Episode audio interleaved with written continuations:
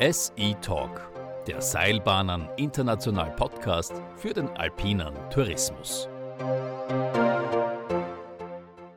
Ein herzliches Grüß Gott an unsere Zuhörer und an Peter Marco, unseren heutigen Gast im SI Talk. Wir sitzen in einem wunderschönen Raum vom Hotel Das Zentral im schönen Ötztal.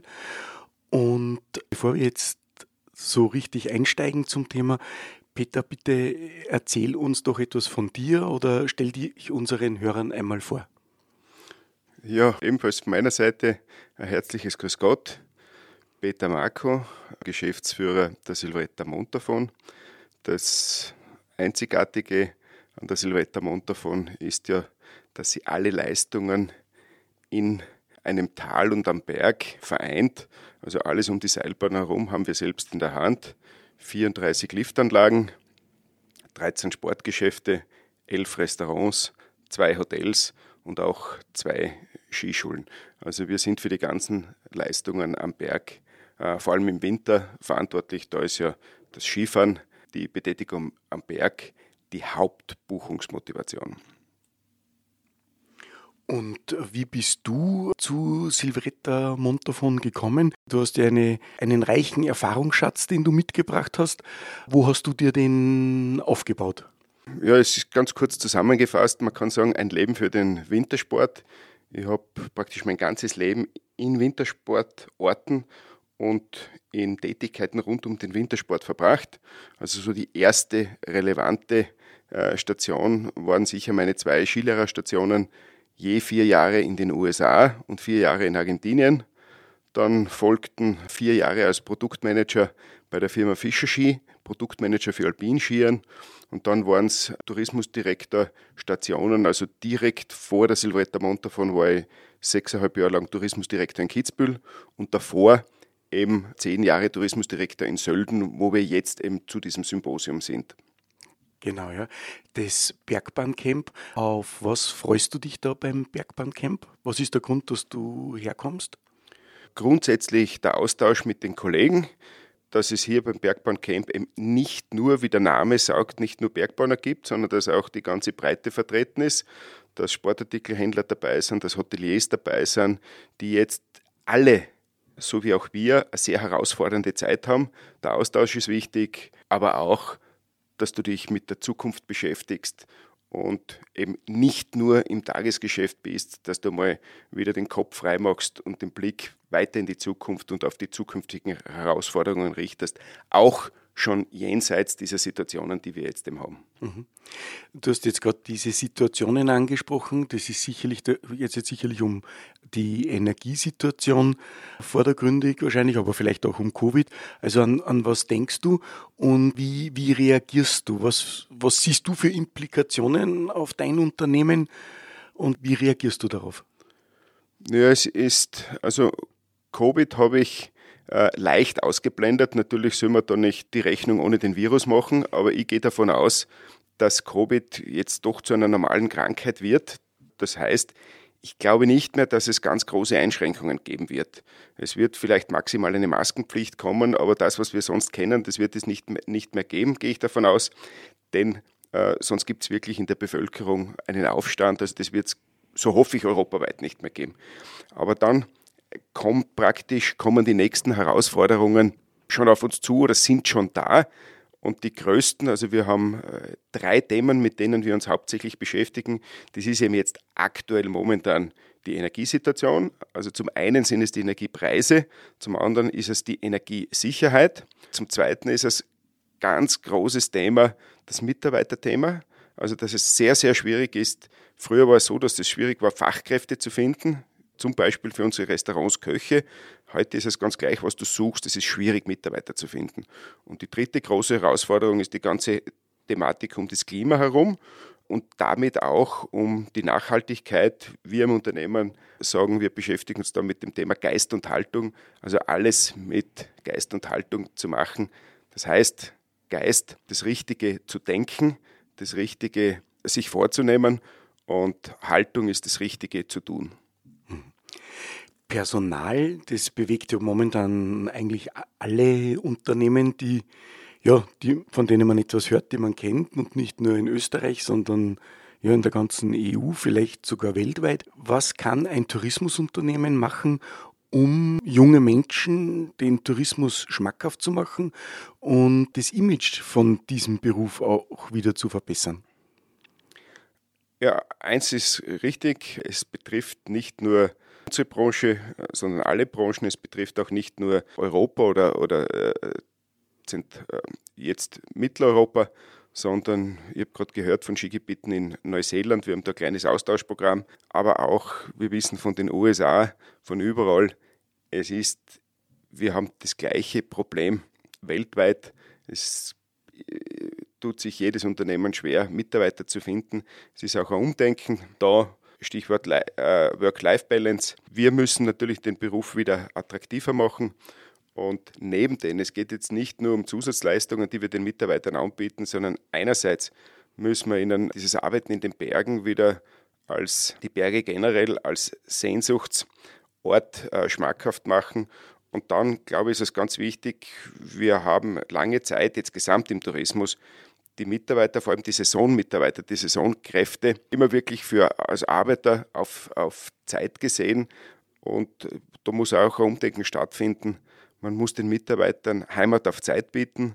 Man muss schauen, dass man sie sehr schnell in das Ortsleben integriert, sehr schnell auch schaut, man ist nicht nur mehr für die Arbeit verantwortlich, sondern auch schnell, äh, schnell versuchen sie schnell in den Ort und in die Gesellschaft und in das Leben zu integrieren. Denn nur dann werden sie über eine Saison hinaus, und das ist ja das Wichtige, dass sie immer wieder kommen, da werden sie länger im Ort erhalten bleiben und hoffentlich irgendwann vielleicht ganz da bleiben, Familie gründen etc. Ist da auch eine Ganzjahresanstellung angedacht bei euch, dass man sagt, wir verstärken den Sommertourismus, dadurch ist uns das möglich? Wir gehen schrittweise, das geht nicht von heute auf morgen, wir gehen schrittweise immer stärker in Richtung Ganzjahresanstellung. Wir haben ja gewisse Bereiche in unserem Betrieb, das ganze Jahr geöffnet. Das Hotel zum Beispiel schließt nur vier Wochen. Das Sporthotel, ebenfalls die Sporthotel Chalets. Wir haben Gastronomiebetriebe, die nahezu das ganze Jahr geöffnet haben. Und bei den Seilbahnen ist es, ist es so, dass ohnehin die ganze Zeit etwas zu tun ist. Selbst wenn es geschlossen ist, sind Revisionsarbeiten zu machen. Es ist immer etwas zu bauen, es ist etwas aufzuräumen, es ist die ganzen Begrünungen, die ganzen Thematiken am Berg, die Renaturierungen, da gibt es schon die meisten Ganzjahresjobs. Und in der Verwaltung haben wir 46 Mitarbeiter. Auch das sind natürlich Ganzjahresjobs. Okay, also alle Jobs kann man wahrscheinlich nicht ganzjahresmäßig ausfüllen, aber ich verstehe so ein, eine Vielzahl oder äh, ist auf jeden Fall auch möglich, dass man Ganzjahresjobs anbietet den Mitarbeitern. Ja. Das ist so, aber man muss, ich war selbst sehr lange äh, auf Saison, eben in der Zeit als Skilehrer im Ausland habe aber auch einige Saisonen in der Gastronomie gemacht, vor allem in der Zeit, wo ich noch ins Gymnasium gegangen bin und Fremdverkehrscollege und dann studiert habe. Da war ich im Sommer zum Beispiel drei Saisonen am Tegernsee, in einem Restaurant, in einem Hotel dann. Ich war auf Sylt, ich habe in München gearbeitet, da immer nur in der Sommersaison, im Winter war immer Skifahren angesagt. Und man muss auch das wieder wenn, es, wenn der Mitarbeiter der richtige Typ ist, dann hat gerade diese Saisonarbeiten in jungen Jahren auch etwas Reizvolles.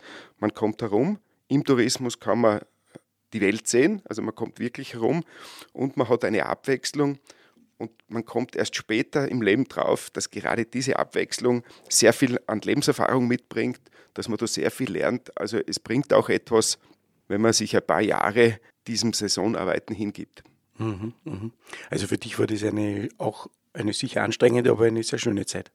Es war eine sehr, sehr schöne Zeit. Und wenn du sagst anstrengend, das Stichwort, das, das kommt mir zuerst gar nicht. Aber nur wenn ich nachdenke, ja, ich habe zum Beispiel drei Saisonen in Zürs äh, in äh, Doppeltätigkeit gearbeitet. Ich war im Topfsystem in der Skischule als staatlicher Skilehrer, habe praktisch tagsüber als staatlicher Skilehrer gearbeitet und abends voll im Zürserhof, Fünf-Stern-Hotel, zwei Saisonen als Chef de Rang und die dritte Saison dann als Rezeptionist. Also habe da auch schon neben dem Skilehrern meine Tourismusleidenschaft weiterentwickelt. Mhm.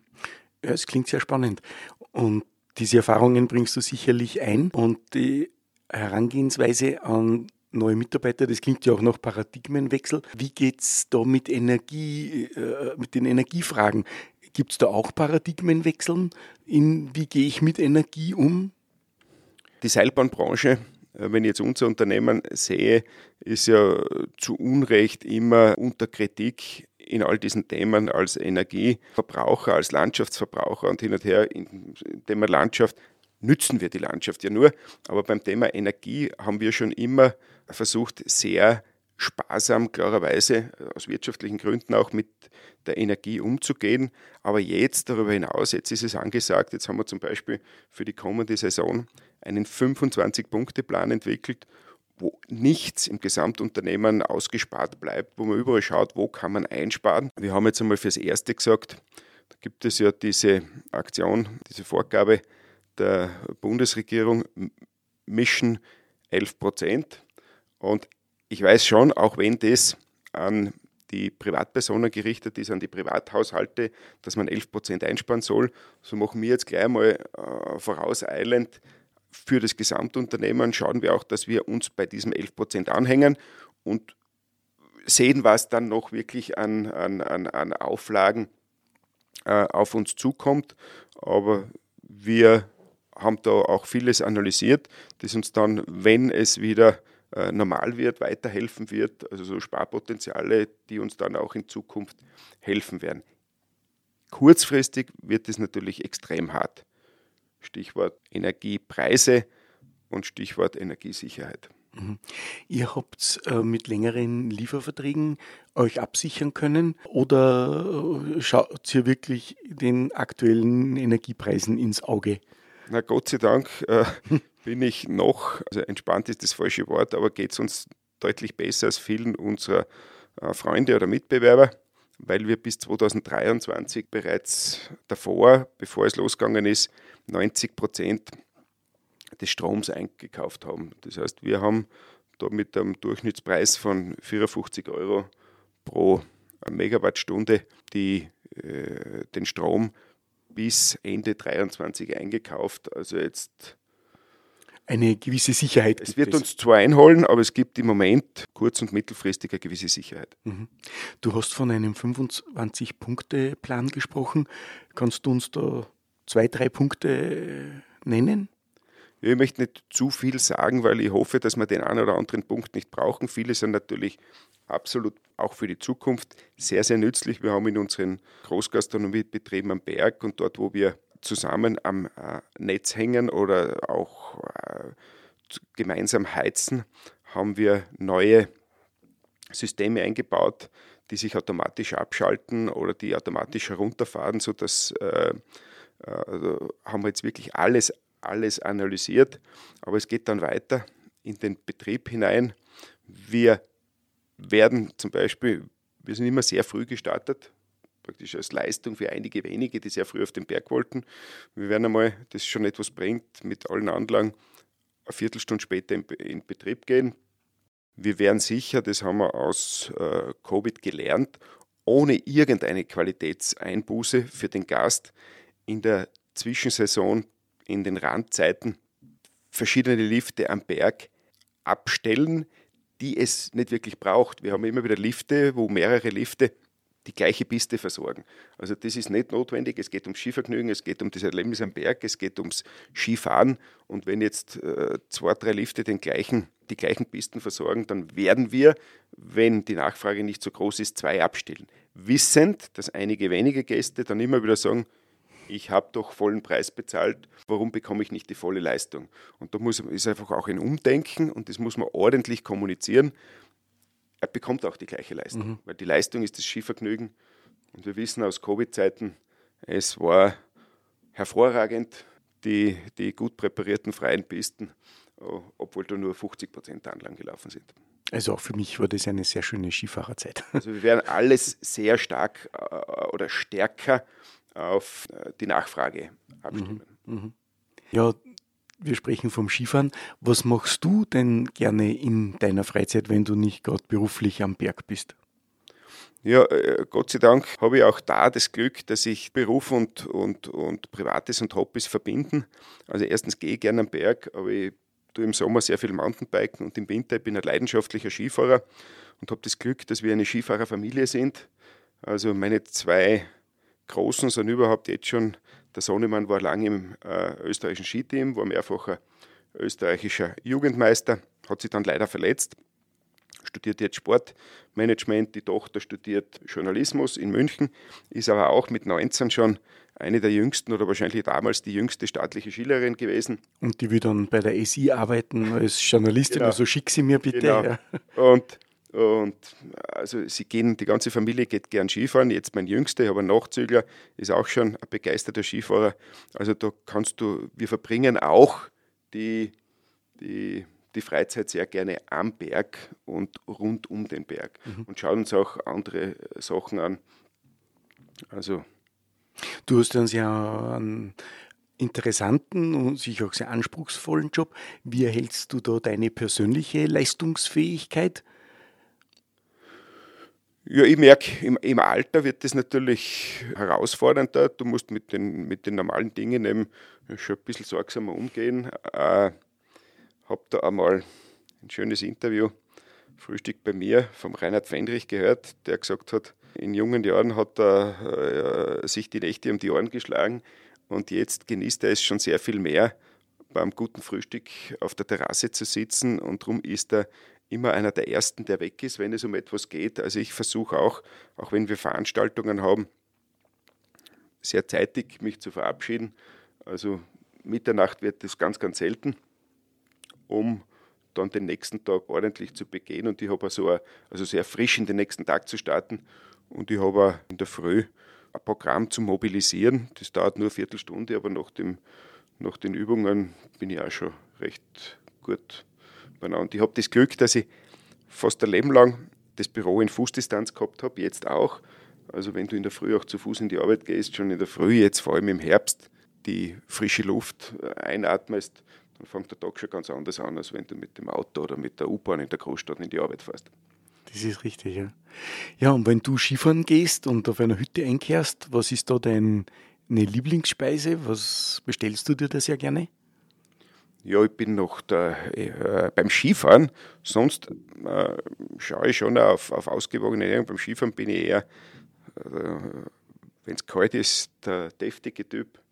Also ich, also ich liebe nach wie vor Kasspatzeln, wenn sie gut gemacht sind, äh, aber auch ein Kröstel Kaspressknöllsuppe, solche Dinge. Also das ist, äh, ich bin einer, der wenig Süßes isst. Aber wenn es dann einmal sein muss, mit dem Kleinen, mit dem Sohn immer einen Kaiserschmarrn teilen, auch das ist, auch das, das ist möglich. Ist Schönes. Ja, wunderbar. Ja, gut. Peter, dann sage ich lieben Dank für deine Zeit. Lieben Dank, dass du deine Erfahrungen mit unseren Hörern teilst, mit uns teilst und wünsche dir noch einen schönen Tag. Danke. Danke.